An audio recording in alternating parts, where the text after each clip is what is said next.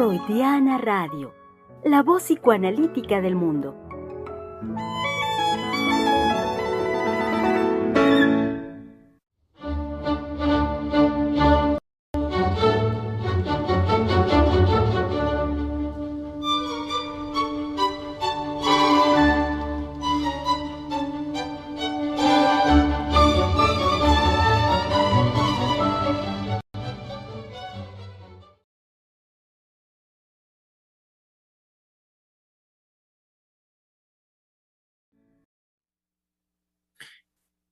Todo acto del sujeto es político. Así es, querido público, este es el, tema, la línea de trabajo que hemos eh, estado desarrollando a lo largo de esta semana y que hoy como buen, buen jueves, saben ustedes, querido público, que es el día en el que llevamos a cabo una síntesis, aunque simultáneamente hay que, em, hay que decir, hay que señalar la condición excepcional de esta semana y para ello va de una vez eh, para todos ustedes, querido público, la invitación, el anuncio e invitación simultáneamente al programa que habremos de realizar el día de mañana, viernes 12 de noviembre, a las 2 de la tarde. 14 eh, horas de mañana viernes eh, y, como decía hace un momento, con una condición, digamos, de excepcionalidad o vaya como algo extraordinario, eh, habremos de trabajar mañana y, por supuesto muy importante porque también es a partir del evento extraordinario de la presentación de su discurso de nuestro presidente ante, eh, presidiendo el Consejo de Seguridad de las Naciones Unidas y ante, eh, pues por supuesto, el Pleno de la ONU el martes pasado. Así es que están convocados querido público, el día de mañana a la cita que tenemos a las 2 de la tarde. En tanto, hoy jueves, como, como siempre lo hacemos, decía hace un momento, pues bueno, eh, vamos elaborando una síntesis de lo que se desarrolló desde el día lunes hasta hoy. Y el tema particularmente es este. Todo acto del sujeto es político. Y como buen jueves, saben ustedes que aquí en Freudiana Radio la voz psicoanalítica del mundo, corresponde a eh, el espacio donde tres mujeres hablando de la vida cotidiana, desde lo cotidiano de la vida, pues toman los micrófonos y eh, arman la conversación del día de hoy. Comencemos por eh, presentar, saludar, aunque la veo así como agachada, pero ahí está en Freudiana Radio, a nuestra querida colega Giselle Mendoza. Hola, hola, pues aquí estoy este, un poco mareada, la verdad, porque eh, les comparto rápido, justo antes del programa de radio estuve conversando unas cosas con la doctora Heiser al respecto del trabajo para el día de hoy.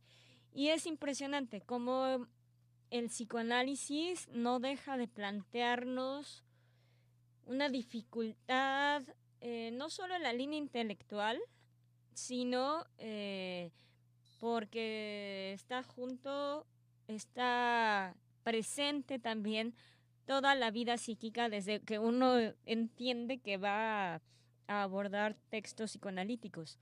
Entonces, es un esfuerzo doble el, el intentar como darle cabida intelectualmente al discurso del otro, porque eh, no dejará de estar presente lo que uno convoca y lo que uno evoca de su vida afectiva al momento que eh, aborda un texto psicoanalítico.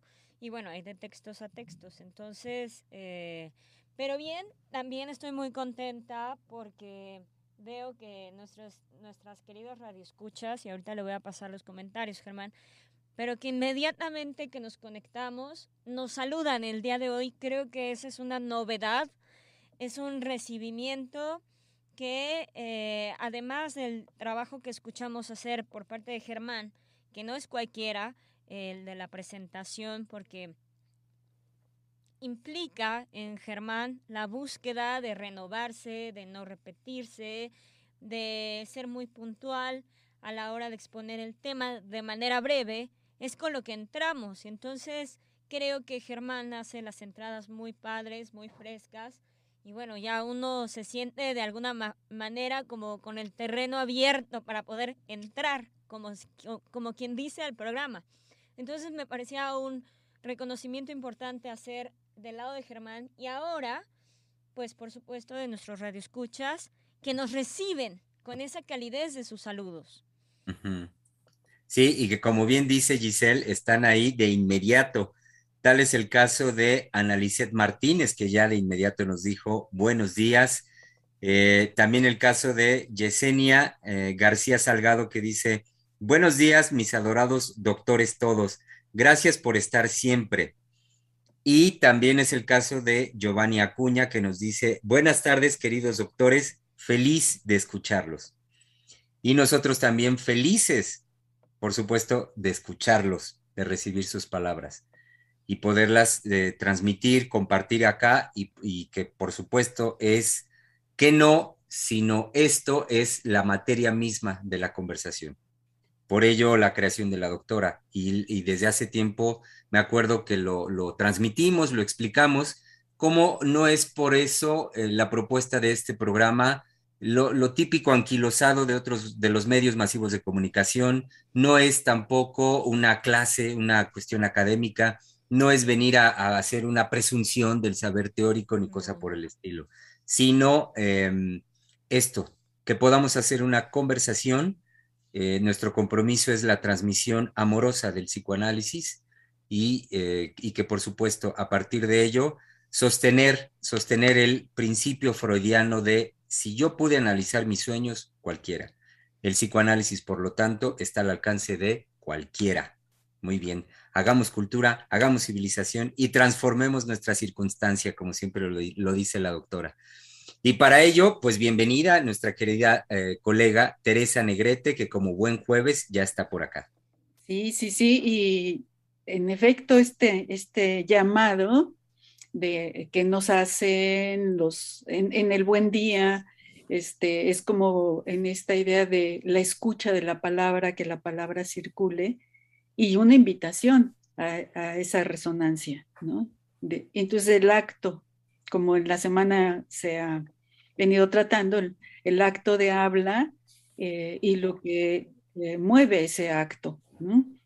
Ese acto de habla. Y por supuesto tiene que ver con esto que Giselle nos pone en la mesa, la dificultad ah, que, conlleva el estar en la lectura, eh, el pensarnos, ¿sí? En confesarnos a, a, nosotros mismos cuando leemos, porque cuando vamos leyendo el psicoanálisis hay una, una resonancia en nosotros que nos pone a pensarnos y a irnos dando, develándonos elementos de, nuestra, de nuestro propio ser, ¿no? De ser y estar. Entonces, este, eh, creo que eh, eh, eso es algo que, que, es, que es conmovedor porque realmente nos mueve tremendamente, pero al mismo tiempo hace esa invitación de compartir con el otro eso que, que, que nosotros se, se activa. ¿No? Eso que se nos pone a pensar. Y yo creo que es lo que nos ha ofrecido este, estos espacios radiofónicos. Así es, así es, Tere. Em, anunciarles, querido público, que em, el día de hoy, por algunos compromisos previos que ya tenía, que estaban adquiridos, no nos acompañará la doctora Adriana Lozano, pero que mañana sí va a estar aquí. Entonces, les, y de esta manera les reiteramos eh, que pues por supuesto estén con nosotros mañana viernes a las 14 horas, aquí en Freudiana Radio. Quien sí está, por supuesto, lo saben, querido público, y le damos una muy cálida y cordial bienvenida, es nuestra querida directora del Centro de Investigación y Estudios Lacanianos, la doctora Silvia Heiser. Ay, bueno. no, no anda por acá cerca, pero ahorita, bueno. ahorita aparece con, con su frescura, con la jovialidad que nos contagia permanentemente y el ímpetu, el ímpetu siempre de una postura que rompe, eh, que rompe, que fractura ideologías en nosotros de una forma amorosa, de una siempre forma amorosa eh, que uno puede recibir en la severidad o en lo dulce, en lo cálido de su voz, porque también es una voz muy cálida, muy dulce, pero no deja nunca de hacer función de ese llamado a una ética. aquí estoy. Ah, bueno, aquí está, aquí está. Aquí está. Sí, es que hay ciertas urgencias que uno tiene que atender, ¿sí? Es más vale que las atienda. Sí, doctora. Sí. Bueno, pues seamos breves en cuanto a esto. Es verdad, es verdad lo que decía mi colega, ¿sí? Cuando nosotros decimos que participamos contentos, contentos, no es una pose, es una realización cotidiana del grupo de psicoanalistas del Centro de Investigación y Estudios Lacanianos. Es una de sus imágenes, es uno de sus tonos afectivos, ¿sí? Cuando nos reunimos todos los colegios, todos los colegas que, que constituimos el grupo de psicoanalistas, extrañamos a los que están fuera de la Ciudad de México como es el doctor Germán Díaz, que vive en Zacatecas, que atiende a todos los zacatecanos locos y a los que no están locos también. Y a uno que otro despistado. y que atiende también, digamos, nuestro querido doctor Einar, en Pachuca, y que Pachuca no se les olvide, es el dormitorio de la Ciudad de México, entonces no es cualquier cosa tener una población de pacientes en Pachuca. Y de esa manera, también, digamos, nosotros recogemos toda la alegría de verlos a través de estos medios masivos de comunicación que permite el Zoom encontrarse con la imagen viviente, sabemos que están vivos, que no es, digamos, una creación, eh, ¿cómo podríamos decir?, imaginaria, fantasmática de ellos, sino que ellos están vivos y recibimos la repercusión de su imagen a través de este sistema que sí nos distancia, pero somos nosotros los que tenemos que crear la posibilidad de recibir, ¿sí? De su imagen el influjo de su existencia. Y eso es lo que nos anima hoy. Bueno, pues ya estamos y tenemos nada menos que la conclusión del trabajo de esta semana, en donde el tema fue muy libre, porque fue al respecto de la política. Algunos colegas me preguntaron, bueno, pero la política, no, no, no, la política, lo que a usted le haya tocado en relación desde que nació hasta este momento de su vida, ¿sí? ¿Cómo se ha colocado como una persona libre, independiente, pensante, ¿sí? En la política. Y pues aquí estamos. Sí, justo, justo hace un momento estaba un poco, bueno, no un poco, sino está impactada, porque uh, poquito antes del programa, mientras uno espera, eh, bueno, espero la conexión, que se establezca la conexión en los dispositivos que usamos en la cabina de radio, me llegó una noticia que abrí en el teléfono, en donde se hablaba eh, de la situación en perinatología, porque han habido bebés con COVID que han tenido que ser eh, eh, operados inmediatamente por las complicaciones que se les presentan en el COVID. La verdad es que leí la noticia muy saltadamente.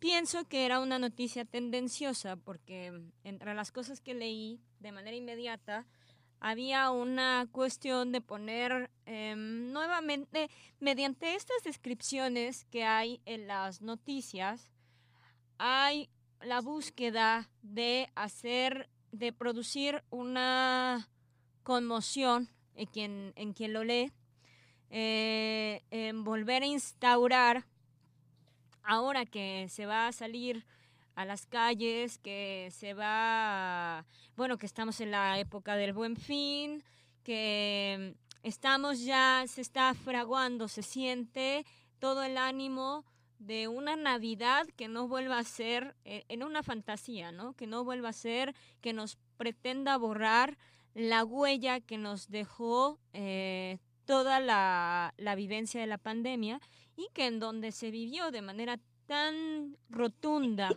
la soledad experimentada por la gente que se encerró en sus casas, que eh, gente que no pudo viajar en Navidades para visitar a sus familiares, gente que pasó por una situación del, invierno, un invierno atroz en cuanto a la, la carencia del otro, la falta del otro, ya no solamente el fin de año, el término de un ciclo, sino aquello que nos venía a marcar eh, a nivel mundial.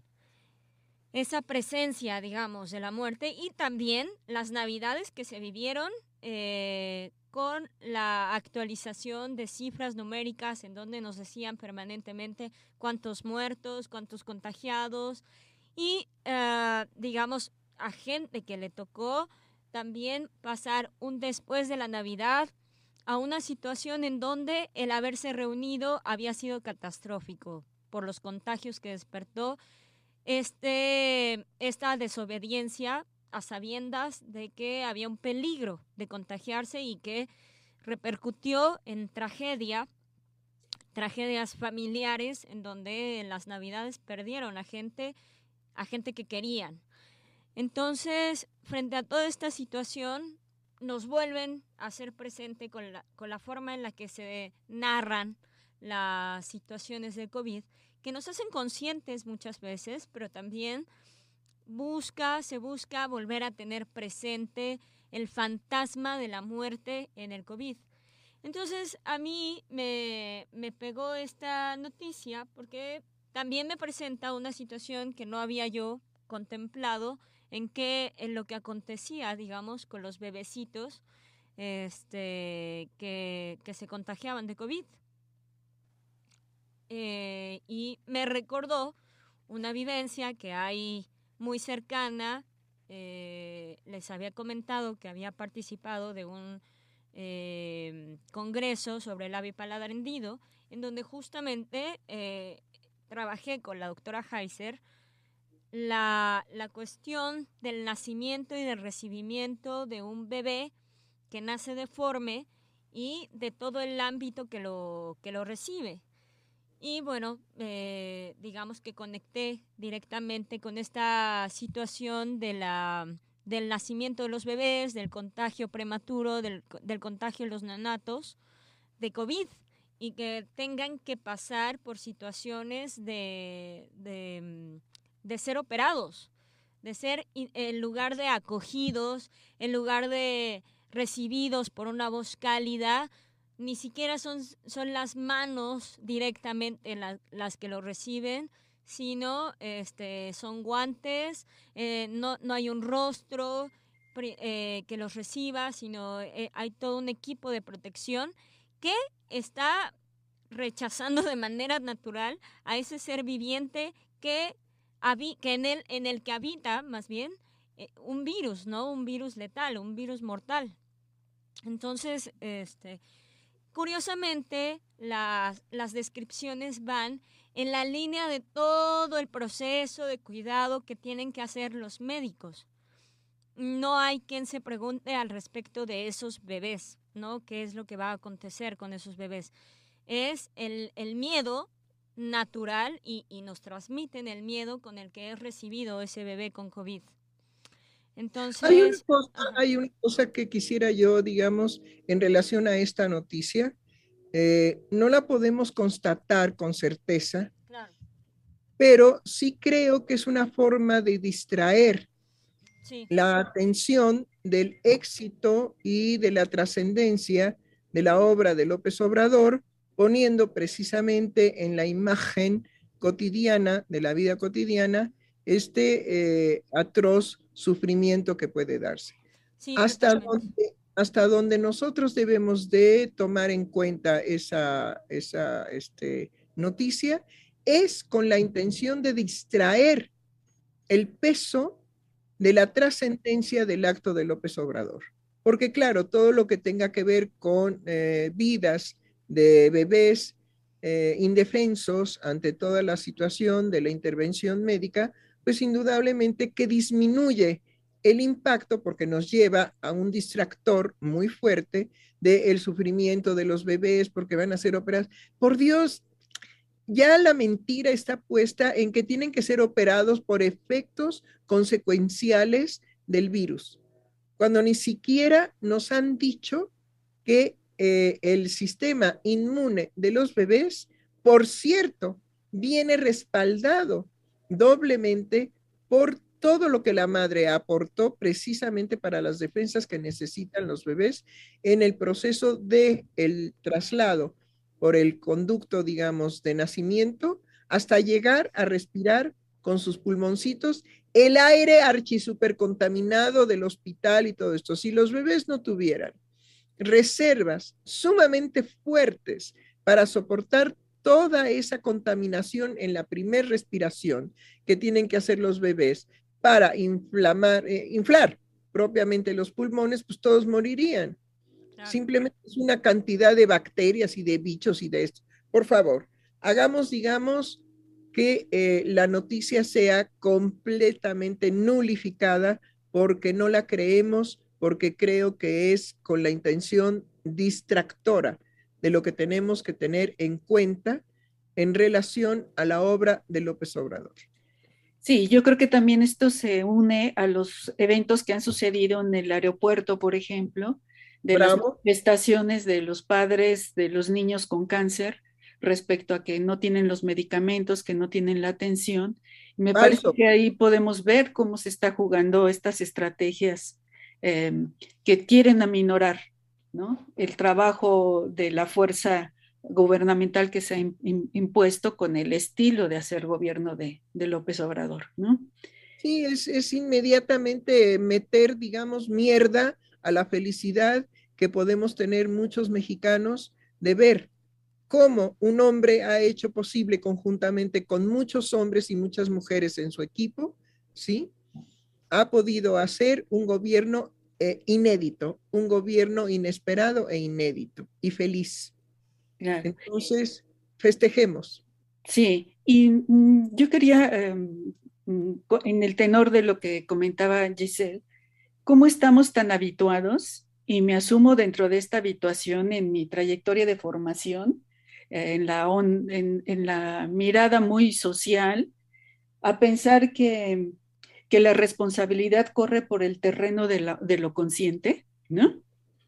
Y, que, y cómo los discursos nos van llevando a ese lugar de que solo nos movemos en el terreno de la responsabilidad cuando algo opera eh, en el lugar de la conciencia. Y me parece que lo interesante de esta semana fue mostrar eh, de qué forma eh, está jugado el terreno de la responsabilidad en, en, la parte de lo inconsciente.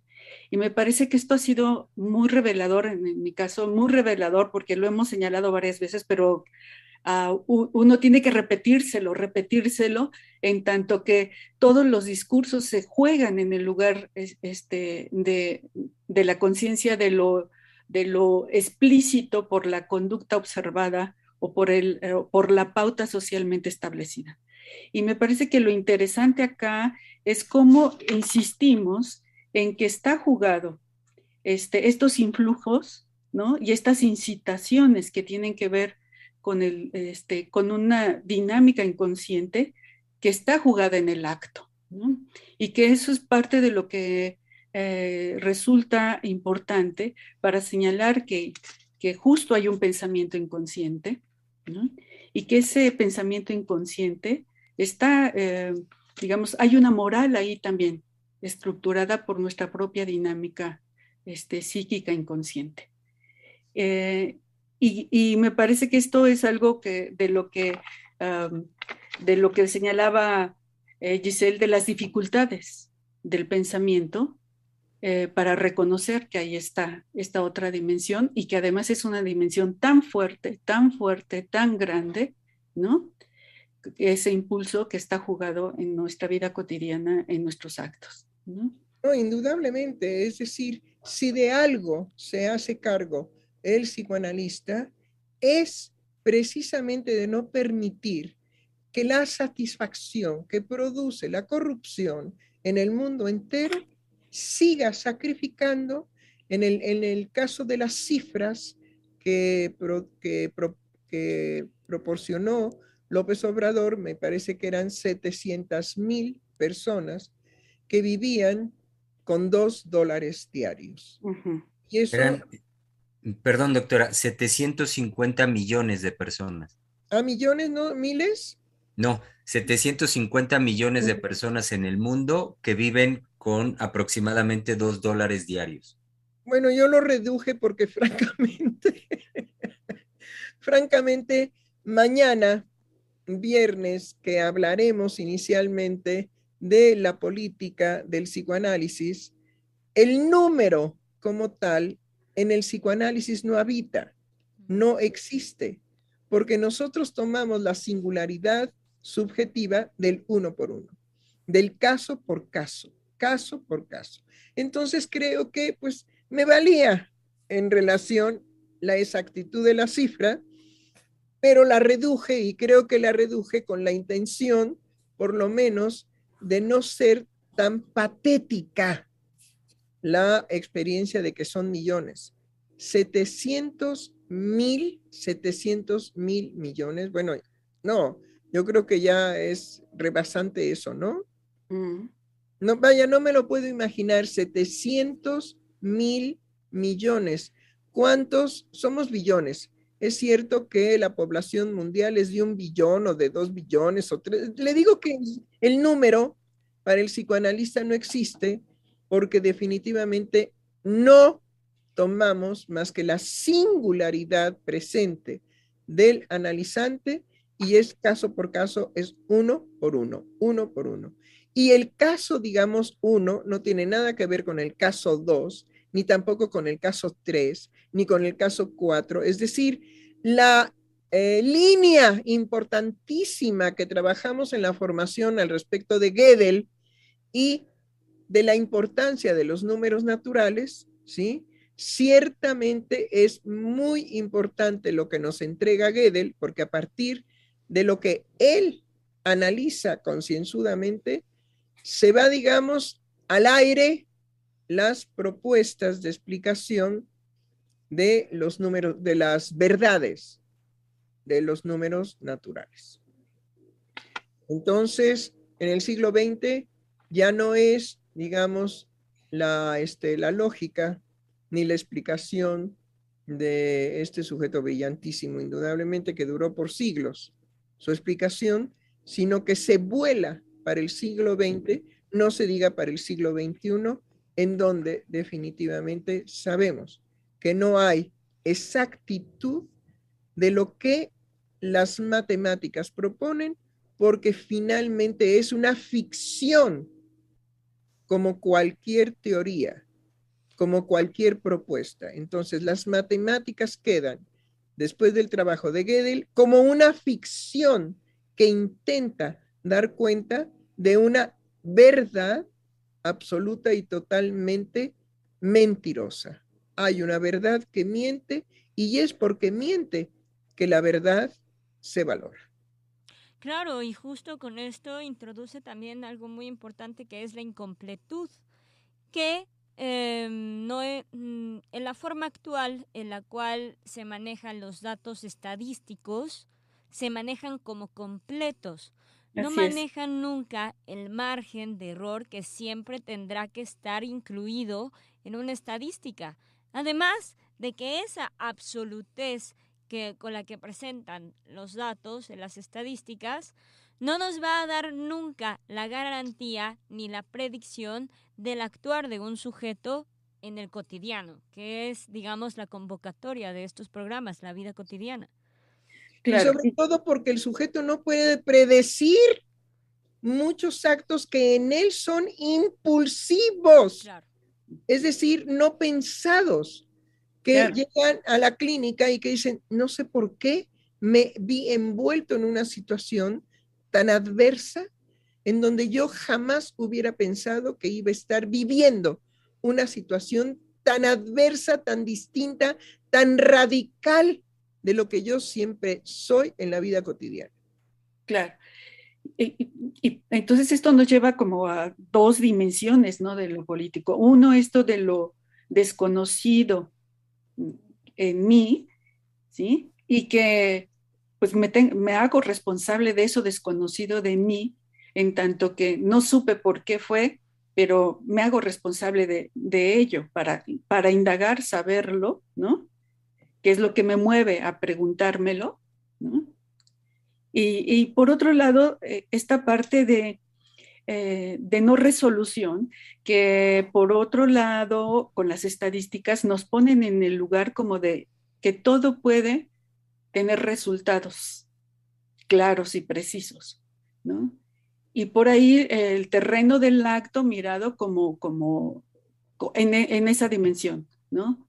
De algo que resuelve, de algo que este, es preciso, de algo que está claro y que pues nos damos cuenta que, que no opera de esa forma, ¿no? No, justo creo que la, digamos, el tema del programa, de los programas de radio de esta semana, el, el involucrarnos en la cuestión del acto, todo acto del sujeto, en todo acto del sujeto, nos lleva justamente a salir de cualquier atadura que nos pueda dar la palabra misma, porque es en el acto del sujeto en donde le aparece la escisión de su ser, que justo, como decía usted, Tere Negrete, eh, le aparece al sujeto, no sé. Y lo, bueno, lo señalaba primeramente la doctora Heiser, ¿no? No puede predecir de dónde vino este impulso que lo puso en una situación adversa, pero que corre justamente por el acto, no por la palabra. Y que claro, este, hay una ambivalencia, ambivalencia en, en el tiempo y en, el, en la valoración del pensamiento de, de Freud, que dice que precisamente nosotros no estamos separados en relación al amor y al odio, sino que son ambivalentes en un tiempo lógico del aquí y del ahora.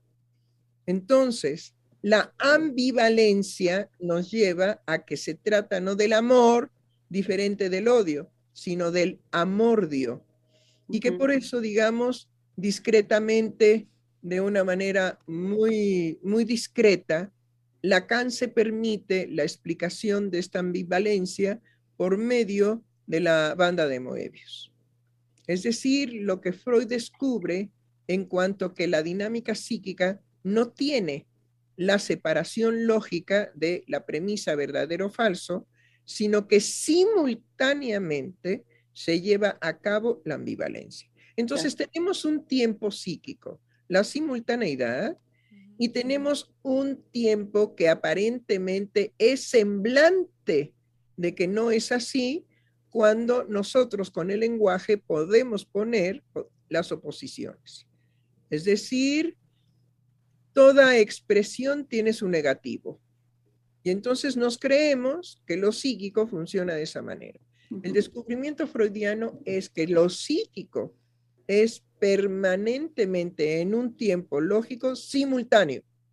Se da la simultaneidad y que las separaciones en la lógica del inconsciente no son separadas, sino que son ambivalentes. Tienen las dos ambos valores simultáneos. Bueno, y es como la forma en la que podemos ver que también el psicoanálisis trasciende, eh, digamos, la situación conductista, que incluso ha sido fundamento de muchas eh, políticas públicas en relación a distintas problemáticas, distintos fenómenos. Pero lo trasciende en tanto eh, el estatuto de que va a tener el acto subjetivo en el psicoanálisis, cuya sustancia, digamos, no, está, no dejará de estar referida a la verdad del sujeto, su acto no, está, no dejará de estar referido a su verdad, y su verdad estará fundamentada por esta ambivalencia. Entonces estamos hablando de una verdad mentirosa, es decir, una verdad no completa, sino una verdad ambivalente. Claro. No bien se menciona la verdad que simultáneamente se menciona la mentira que es el referente de sostenimiento de esa verdad. Sí, de ahí que entonces no se puede sostener como algo bueno o algo malo. ¿no? no, no. La moral que se, se instala socialmente, ¿sí? Es decir, si el número no existe para el psicoanálisis, tampoco es amor. Al menos esa moral. Esa moral no.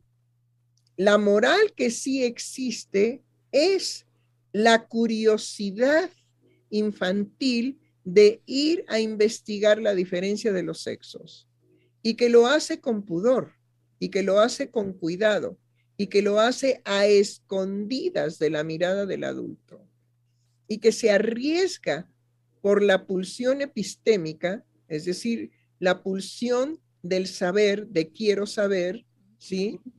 El niño entre los dos años y medio y los tres años y medio investiga la diferencia de sexos porque la supone. La supone en esa originalidad de los pensamientos inconscientes. Motivo de discusión ya muy vieja en cuanto que la filosofía no puede aceptar que haya pensamiento inconsciente. La filosofía solo, solamente abarca un aspecto del pensamiento humano, el consciente, la razón, la verdad. Ahí es donde se juegan los absolutos.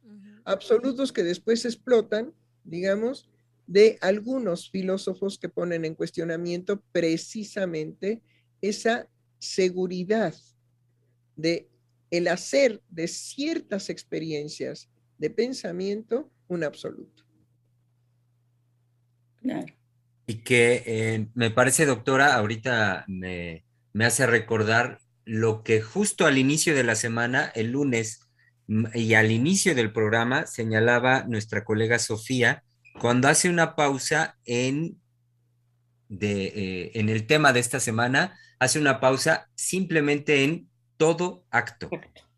En todo acto. Y ahí se detuvo y, lo tomo ahorita como un señalamiento, bueno, para mí es un señalamiento en cuanto a la dimensión que se juega cuando propone usted el decir todo acto del sujeto es político. El todo acto, vaya, eh, tomando en consideración lo que ha introducido ahorita, el no tiempo, la, simultaneidad, por lo tanto, eh, eh, las condiciones príncipes de la dinámica inconsciente en los seres humanos, entonces el todo acto rompe de lo que se trata en nuestra transmisión es romper con esta concepción a nivel filosófico consciente de lo que es un acto y por lo tanto llevarnos de inmediato a la concepción y a la introducción de todo el acto es dormidos y despiertos. Es todo acto desde los dos años y medio, por ejemplo, como usted ahorita lo decía, desde las primeras investigaciones sexuales infantiles. Todo, vaya, es todo acto y es, eh, por lo tanto, abrir una concepción, como solo el psicoanálisis ha hecho, de lo que es, por un lado, un ser humano y por lo tanto sus actos. Claro, y sobre todo, digamos, lo que tenemos que considerar como algo extraordinario es que Freud habla del acting out. Es decir, ahí está la ambivalencia por excelencia. Es un acto que tiene que ver con la vivencia en la situación transferencial de la clínica y la transferencia como opera fuera de la clínica. Dos situaciones subjetivas que son ambivalentes y que son, digamos, imposibles de quitar la ambivalencia. Sí, es, es curioso cómo eh, esta pronunciación de todo acto también nos confronta a lo inconmensurable por nosotros mismos. Es decir, podemos hacer una idea imaginaria de todo acto y sin embargo en todo acto está implicado lo que no logramos atrapar, lo inatrapable, como decir infinito.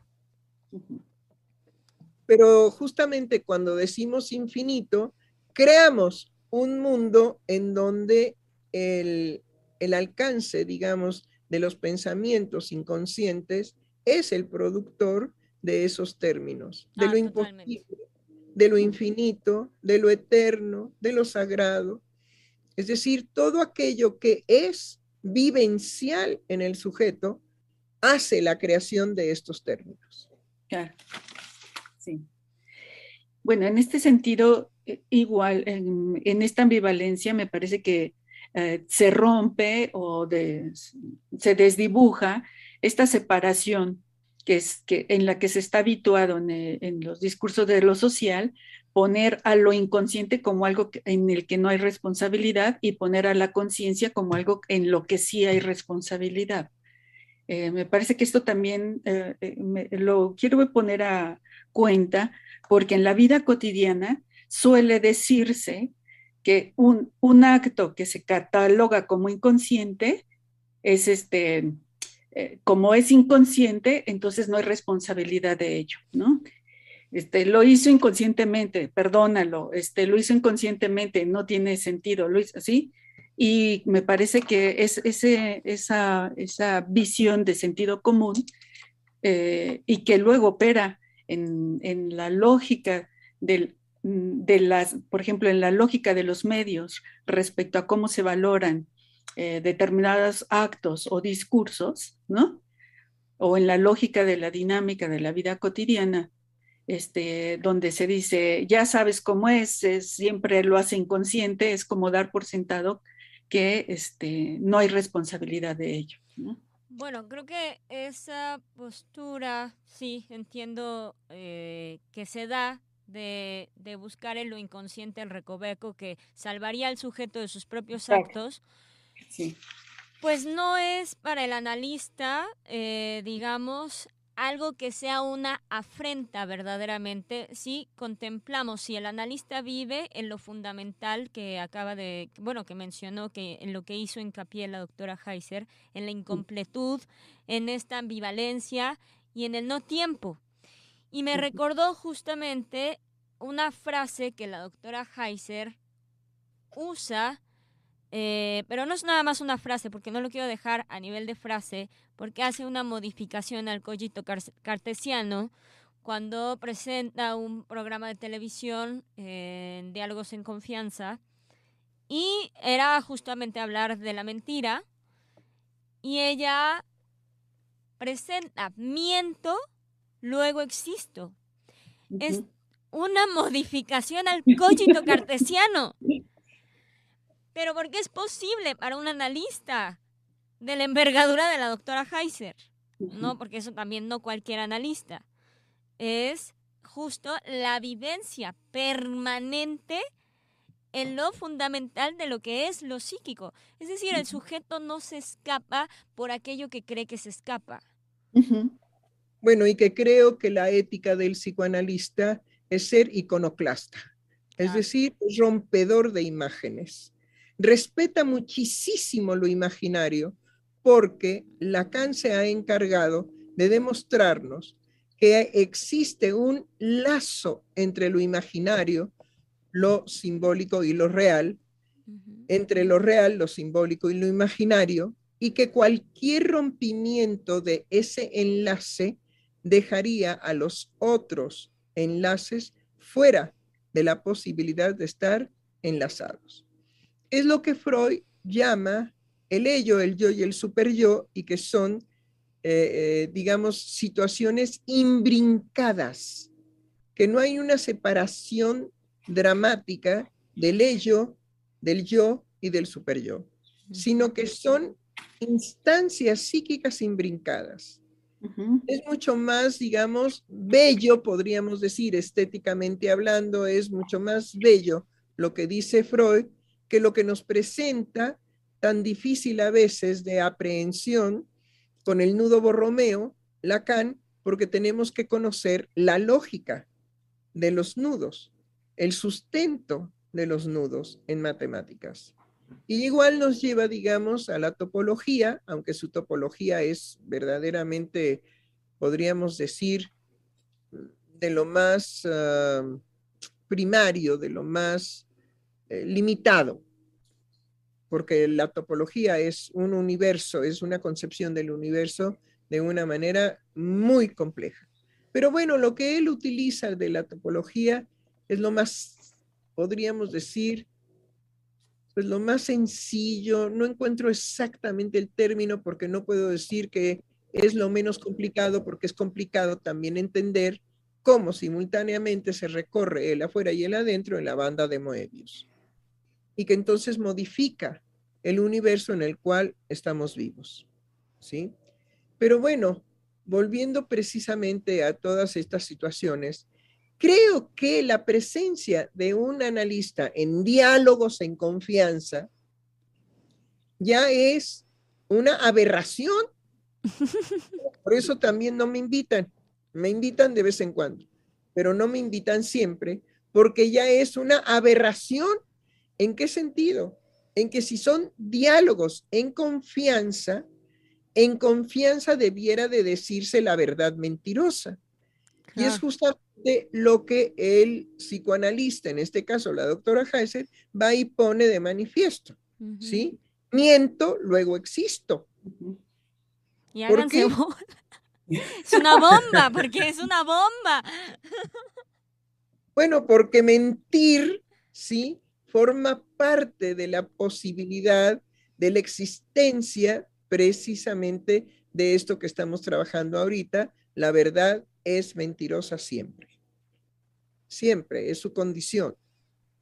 Sí, ahora que Tere hablaba de la moral, pues justamente este es el vivo ejemplo, digamos, la, pues ni siquiera ejemplo, es la vivencia, ahí a todo color, de, eh, de cómo, del daño que produce también esa moral exhaustiva, de la cual mucha gente ya está harta. En algún momento la doctora Heiser terminó el, uno de los programas diciendo, bueno, el sujeto es libre, y creo que fue ese programa, en donde les dice el sujeto es libre de hacer con su vida lo que quiera, lo que quiera. ¿Y a, ¿Y a qué van estos sujetos? Como dice la doctora, no es a decir la verdad mentirosa, sino a encubrir con una moral eh, que pues ya por ser pueblo guadalupano pues nos habita, es alimentar esa moral para imponerle a los sujetos otra, otra forma de, de sujeción. Exactamente, lo que está, digamos, en juego es siempre la moral y sobre todo la moral que dicta la Iglesia Católica en su oscurantismo, porque no en cuando la Iglesia Católica es brillante, lúcida y da, digamos, caminos de luz y de lucidez sino cuando es obtusa, cuando es oscura, cuando es verdaderamente como los que llegaron aquí a la conquista de este país tan hermoso, que lo destruyeron y que lo devastaron, pero que no lo vencieron, que no lo conquistaron. Ahí están todos los indígenas actuando precisamente como los no conquistados. Pero bueno, finalmente ese oscurantismo de la moral de la religión que traen los españoles a nuestro país y que tiene que ver precisamente con el dominio. Estuvimos trabajando dominio, humillación y poder. Bueno, el dominio precisamente es estar juzgue y juzgue y juzgue y juzgue y juzgue los actos de los niños, de los adolescentes, de los jóvenes, de los adultos, de los adultos jóvenes, de los adultos viejos, hasta llegar, digamos, a la vejez. Y es un juzgadero en función de nada más un propósito. ¿Cuál? Que el placer sexual inédito para todos los seres humanos no se vaya a presentar alguna vez porque es el diablo, porque es el claro. Entonces hay un temor, ¿sí? Permanente de aquello que puede llevar a la experiencia inédita al sujeto en cuanto a encontrar un placer inédito en su sexualidad. Y quieren quitarle, por supuesto, esa experiencia de felicidad. Entonces unifica que toda pasión es peligrosa. No hay que ser apasionado, hay que ser adaptado guadalupano. Sí, y esto me trajo a cuenta pensar esto que decía, dice Freud, de que entre más puntilloso es la moral, tiene que ver con esa, con esa sofocación de, ese placer ah, sexual, ¿no? Y entre más conciencia moral se quiere imponer, pues tiene que ver con ello. La paradoja es que exactamente un judío es el creador, descubridor, ¿sí? De, de, lo que la misma religión monoteísta prohíbe, ¿sí? El placer sexual inédito, el inédito, porque pues es el chiste, porque pues el que es cotidiano, pues ya sabemos de qué se trata, ¿sí? Tenemos hambre y entonces decimos, ay, sí, unos frijolitos calientitos, bien hechecitos, con su epazote y su salsita verde, sobre el muerto y las coronas, ¿no? Entonces es el placer cotidiano. Ese es, oh, la sorpresa, digamos, de la rosca de reyes que ya no las hacen como Dios manda. Y entonces encontramos una que sí contiene el toque del, eh, de la acidez que debe de producir ese pan, esa rosca, porque es su chiste. Ahora el chiste es ponerle 400 muñecos para que todos sean jodidos y todos se... muñeco como un divertimento. No, no, no, por Dios. Eso es estar Pues sí, porque el chiste, digamos, de sacar el muñeco es de que te toca hacer los tamales, ¿no? Sí, no, cada partida de rosca es como muerte súbita. Entonces, te cambian los series, ¿no? Sí, sí, sí. Y este, se va perdiendo también el sabor original del pan de muertos. No sé si ustedes lo notaron. Ahora fue verdaderamente despreciable. Terrible. Despreciable lo que pusieron las panaderías, justificándose de que, bueno, la nueva economía carece, ¿sí? De ser auténticos en el placer que debe de producir una mordida de un pan de muerto con el suficiente anís que debe de llevar. No, ya no, ya es puro azúcar. No, y también el desprecio de las tradiciones en aras de la innovación. Es decir, eh, entre más azúcar tenga ahora, eh, más eh, nata, que si ahora tiene chocolates, que si ahora tu pan de muerto viene con conejo, este, etcétera. claro, el exceso, nunca, el exceso. Nunca he visto la conservación de un esqueleto de conejo más que en los museos, pero... No, los estos conejitos de chocolate Turín. Ajá, Turín. ¿De verdad? Sí, ¿no? Ya es, métele lo, lo que sea, ¿no? Este, así como la deformación de la pizza, de este, pues, una serie de cosas. La rosca misma que decía doctora, embarrada de nata, con chocolate, con quién sabe cuánta cosa. La, la, cuestión, ahorita que lo dice Giselle, cómo esto lo hacen en función de la innovación, es que hay que ver cuáles son los principios rectores de la innovación hoy en día.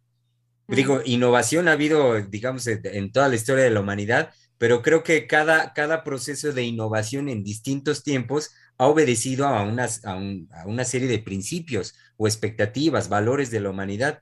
Hoy en día la innovación me parece que tiene como principio rector, vuélvete loco o explota. O, el agregado. El que todo sea más, Exacto, el agregado, Tere, todo es más, más. Entonces, si le pongo el conejo, como dice Giselle, si le agrego pues una cosota ahí grande, o sea, es más simplemente. Sin pues hay que poner uñas de cadáveres, hombre, antes de que No, y además es arrancarnos del pasado, ¿no? Finalmente, estamos en México, mm, tiene toda una... En ese sentido, digamos, arrancarnos el pasado es perder definitivamente toda la significación que tiene que existir en un sujeto cuando dice soy mexicano.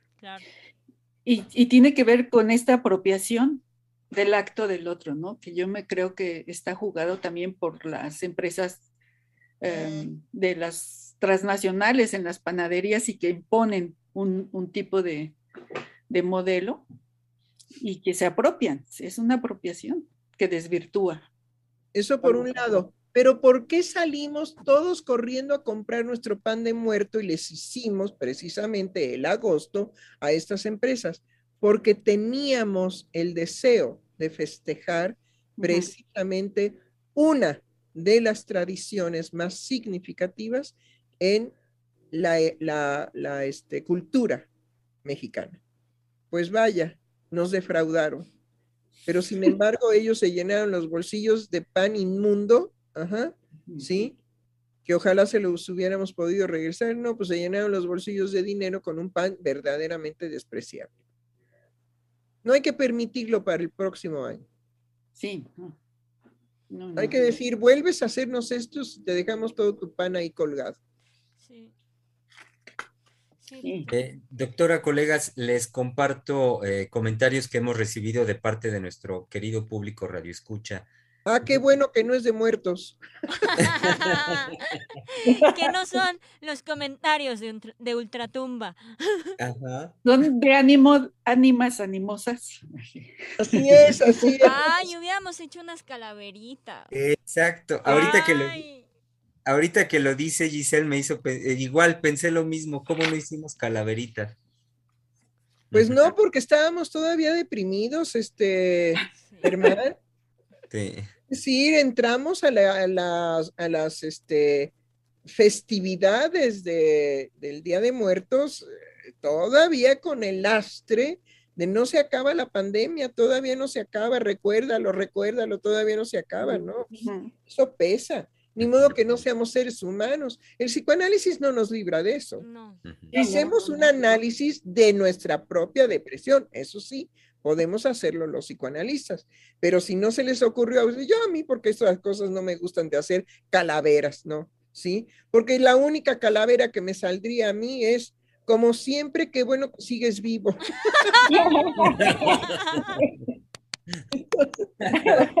No, no, no, no me saldría, no, me saldría una calavera, ¿no? Porque el chiste es el juego, sí, el poético, dinámico, con la muerte, ¿no? Y pues este, soy torpe para eso, definitivamente soy torpe para eso. Bueno, pero volvamos, qué bueno que nuestros radioescuchas están vivos. Adelante.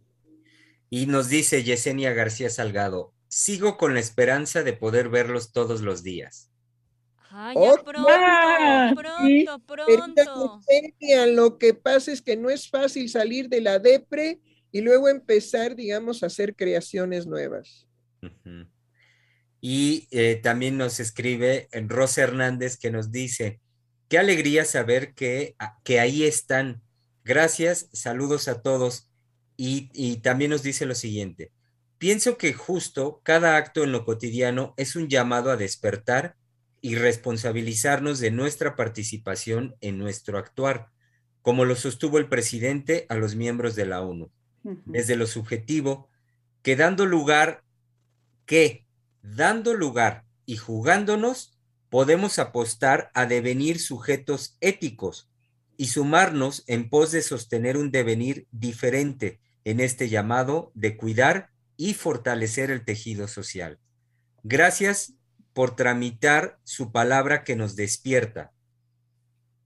No, sí, indudablemente creo que la, reflexión, en este caso de Rosa, merece comentarios porque creo que eh, señala un aspecto muy importante que para nosotros es sustancial. El sujeto no puede prescindir de los actos de vivencia mientras está vivo que puede ser un muerto vivo, sí, pero aún muriendo paulatinamente, estando vivo, no deja de tener vida en la muerte. Por eso es rescatable, hasta el más deprimido, hasta el más profundamente hecho pedazos, ¿sí? Puede hacer un giro importante en función de que sigue vivo. Con lo que sí ya no se puede es con el muerto. Sin embargo, los vivos necesitamos para el duelo el cadáver del muerto, el cuerpo cadavérico del muerto. ¿Por qué? Porque todavía haciéndose cadáver, transformándose en cadáver, es nuestro, ¿sí?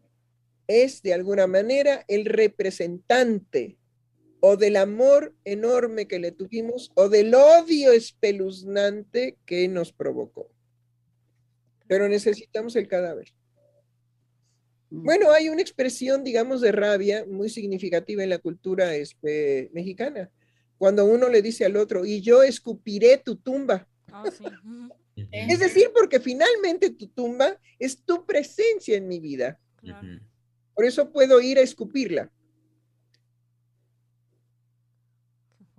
Vean cómo se mantiene precisamente el otro muerto ya con su mausoleo ahí este, edificado, su crucecita de madera y la tierrita y las florecitas, porque pues hay, hay tumbas muy humildes.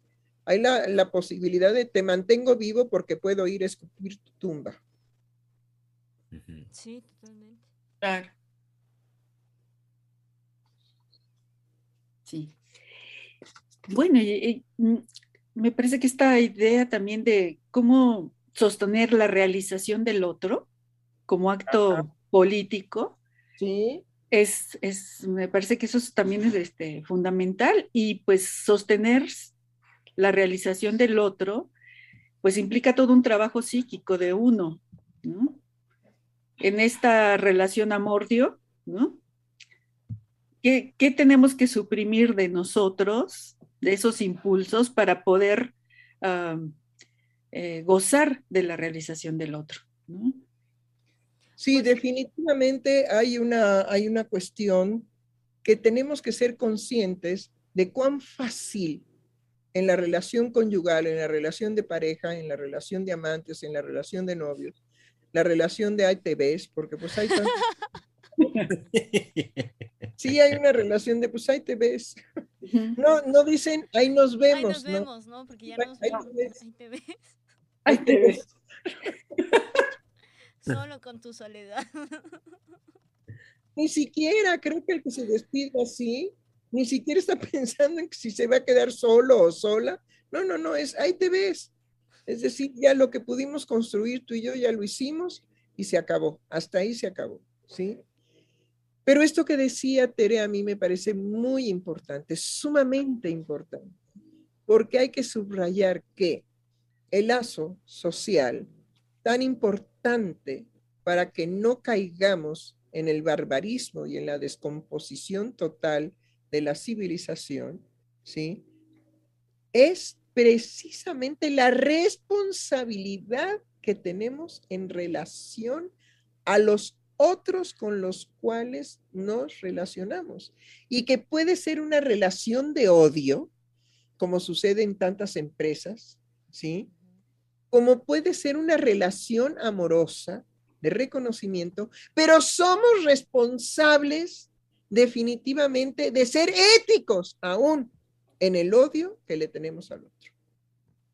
Porque no se trata de decir que porque lo odio, ¿sí? Ya no existe para mí, al contrario, el odio es una fuerza tan poderosa que me enlaza con el otro de por vida.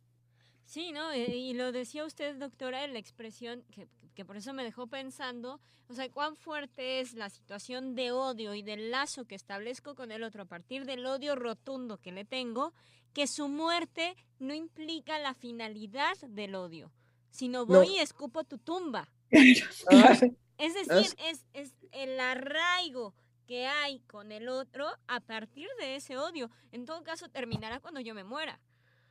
Eso sí, ahí sí, ahí sí culminan las relaciones de odio como las relaciones de amor que también culminan, solamente que el amor sigue construyendo monumentos, poesía, canciones, etcétera. El amor sí sigue, sigue produciendo, el amor no, el, el odio va, digamos, a lo definitivo de la destrucción. Claro. Sí, en este sentido, o sea, cuando Tere nos plantea una supresión, creo que más bien no va por ahí. Sí, somos como tan, tan, eh, si dimensionamos, digamos, es, esta situación que nos plantea la intensidad tanto del odio como del amor, que ahorita la doctora Heiser marca la trascendencia del amor en la construcción, en la producción pero eh, igual del lado del odio es lo rotundo de desearle la muerte al otro y que eso no es suficiente. Voy y escupo tu tumba. Entonces... Pues, eso es para decir que no hay solución para desaparición del otro. El otro es algo que nos acompañará permanentemente hasta nuestra muerte. ¿sí? Pero también, digamos, en relación a lo que podemos provocar como que los sujetos se sustraigan de la responsabilidad de las consecuencias de sus actos, tiene que ver con lo que hemos venido tratando de que el sujeto se sustrae en función de la ganancia de placer que obtiene por las ventajas de ser un sustraído por él mismo. Entonces, de todos modos, la dinámica psíquica continúa y continúa en una imagen no verdadera del que se sustrae, porque inclusive el psicótico, que podríamos poner como la más radical forma de sustracción, él tiene todo un universo psíquico en relación a su delirio y en, real, en relación a la creación de una nueva realidad donde él habita y donde él también es habitado por otros que contienen su delirio.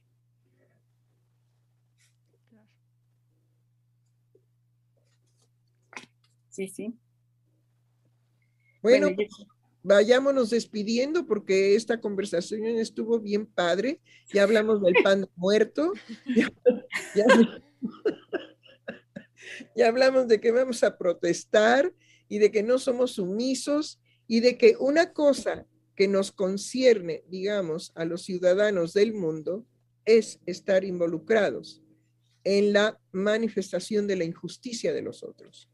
Y habíamos dicho que hay que estar siempre avispados a detectar la injusticia de los otros sobre los otros o sobre nosotros mismos.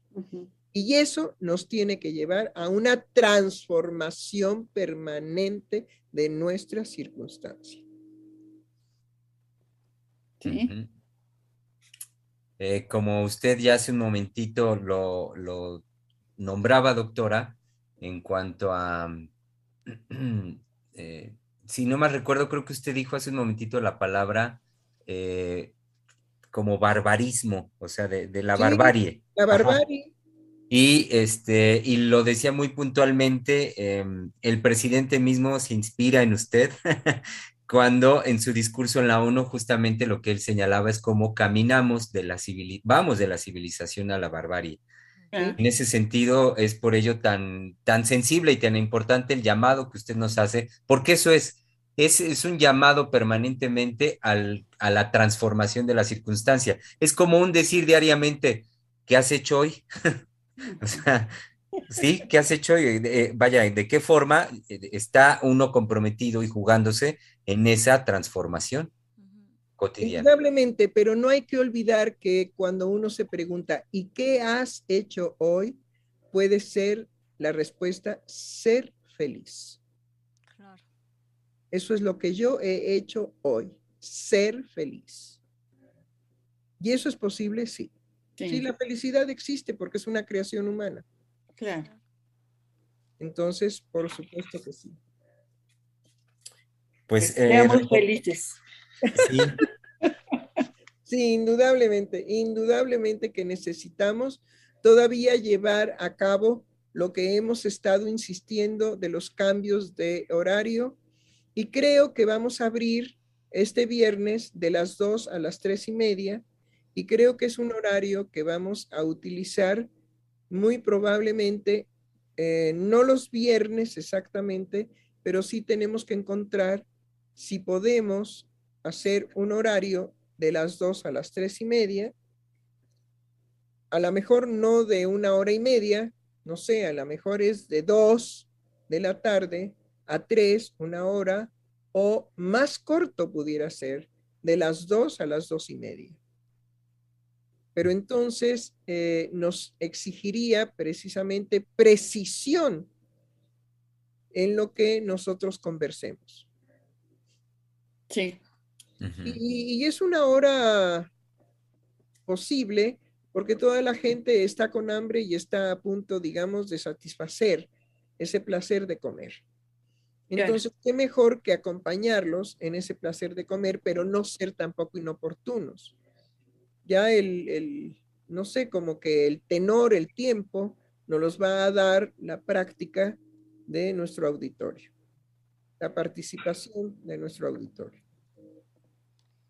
Por lo pronto, digamos adiós a esta experiencia de la política que no podemos negar. Estamos felices sí, sí. de lo que puede hacer nuestro señor presidente de la República, ¿sí? Nuestro señor presidente de la República a la ONU. Ya. Mm.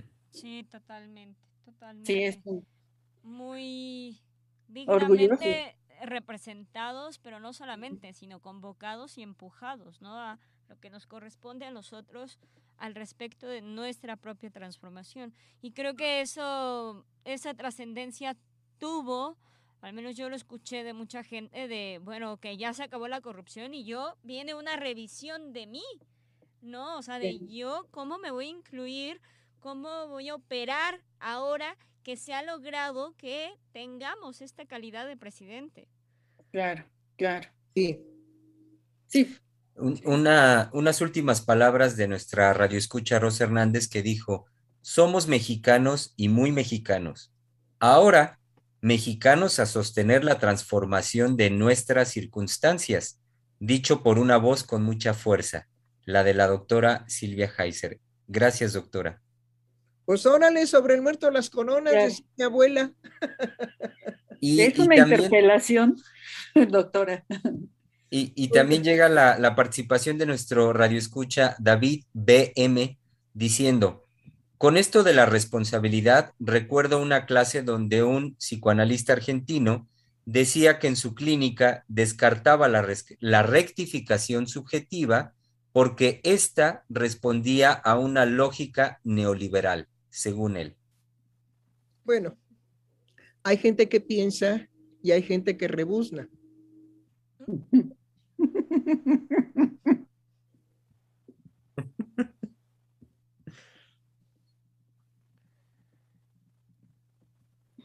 Bueno, hay que ser de los que pensamos, ¿no? Sí. No, y, y- Y creo que, creo que está muy poco dimensionado Sí. eh, lo que viene a ser una rectificación subjetiva en cuanto llevarlo a un discurso neoliberal cuando no se conoce lo que sostiene el discurso neoliberal, precisamente no cabría una rectificación subjetiva. No, es todo lo Es contrario. justamente lo que el discurso neoliberal no permitiría, Sí, no, sino el discurso neoliberal es aquel que dice el que no tranza, no avanza. Y también, y, Sí. y también, doctora, me hace pensar que posturas como esta eh, son de estos ejemplos que aquí hemos señalado de aquellos que em, nada más repiten el saber académico, el psicoanálisis a nivel de saber académico y cómo lo que puede ser simple y sencillamente un concepto, así, rectificación subjetiva, como en muchos sujetos no vive, no es vivencia. Entonces lo pueden tratar y se pueden tratar de esta manera a nivel nada más de una conceptualización académica, O, una, no o como algo que pensada, viva. o ¿Cómo? pensada como una técnica que se aplica indistintamente. Pero sobre todo, digamos, no podemos negar que en este exhibicionismo muy propio de los argentinos, ¿sí? Quiere venir este sujeto a decir eh, algo que es verdaderamente una burrada. De veras, es un rebuzne muy fuerte, pero que la pretensión es decir, yo como argentino me atrevo a estar en contra de lo establecido. Es que no está establecido, está creado, que no es lo mismo. La rectificación subjetiva es una creación por los efectos de la clínica psicoanalítica, que tiene que ver los efectos de la clínica psicoanalítica, si ha entendido bien lo que es eso, con el discurso neoliberal, en donde la felicidad está en función de que el que no tranza no avanza.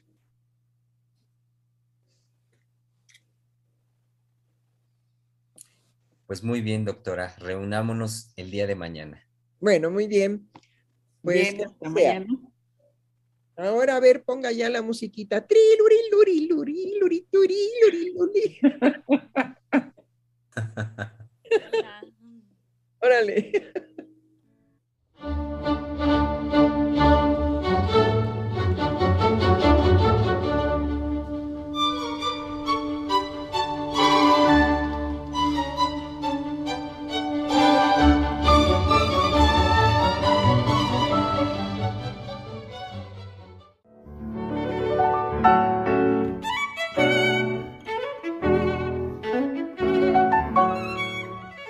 Freudiana Radio, la voz psicoanalítica del mundo.